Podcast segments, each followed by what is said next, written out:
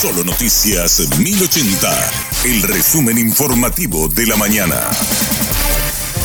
Hola, soy Susana Arevalo y este es el resumen informativo de la mañana. Javier Jiménez será el próximo ministro de Industria y Comercio. Oficializó la designación el presidente electo Santiago Peña. El futuro ministro se refirió a lo que será su eje de gestión. Con el compromiso de transformar al Ministerio de Industria y Comercio en un motor de la economía creando las condiciones favorables para que el sector industrial y de comercio se desarrolle. Infraestructura, tecnología, capacitación de la gente, son todos ejes fundamentales que nos encomendó el presidente de la República.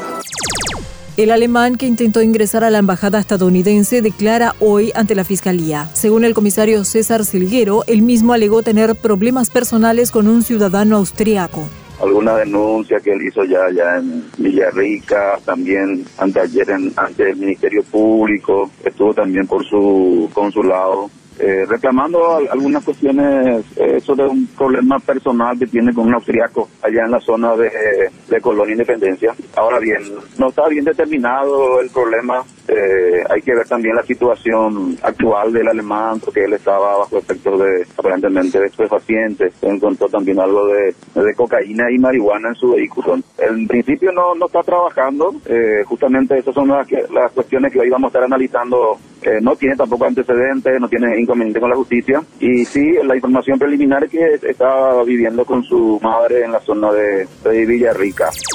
Dos personas fueron detenidas en dos allanamientos simultáneos que se realizaron en Pedro Juan Caballero en el marco de la investigación del asesinato del presunto sicario Nelson Gustavo Amarilla. Ambos detenidos son de nacionalidad brasileña y los investigadores creen que uno de ellos estuvo involucrado en el atentado. Se refiere a los procedimientos el comisario Sergio Insfran. El primero no encontramos nada, no encontramos nada y posteriormente nos apersonamos en, este local puesto que también teníamos orden. relación con el hecho investigado? Bueno, ahora se incautó lo como le dije, a las dos personas de nacionalidad brasilera, una motocicleta y también un poco de marihuana. Nosotros manejamos datos importantes que, podíamos encontrar, armas arma largas en ese, en ese duple, por ende allanamos ahí.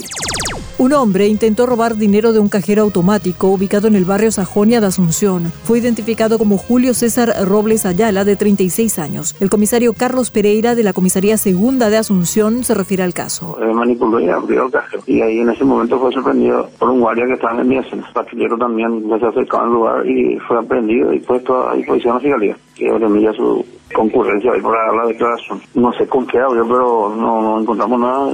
Seguramente con la mano me tiró y quedó abierto. Tiene un antecedente y no es la primera vez que comete hecho ilícito.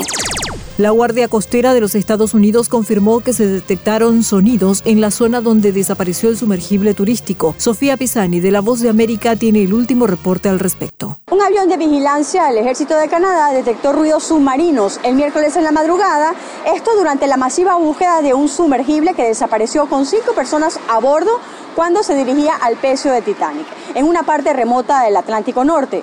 El comunicado de la Guardia Costera de Estados Unidos no explicó a qué se debían los ruidos, aunque ofrece un rayo de esperanza, mientras se calcula que podría quedarles oxígeno en un día si el submarino sigue funcionando. Mientras persisten las dudas sobre cómo podían llegar los equipos a la embarcación perdida, que podría encontrarse a unos 3.800 metros de profundidad. Desde Washington, Sofía Pisani de La Voz de América para Radio Monumental. La Orquesta Sinfónica Nacional inicia hoy su ciclo de conciertos 2023. Esta noche dirigirá el director artístico maestro José Ariel Ramírez en el Teatro del Hotel Guaraní a las 20 horas con acceso libre. El repertorio incluye la obertura de las bodas de Fígaro de Mozart, el concierto para flauta y orquesta de Vivaldi y la sinfonía número 8 inconclusa de Franz Schubert. Hasta aquí el resumen informativo de la mañana. Que tengas un excelente resto de jornada. La información del día aquí, en Solo Noticias 1080.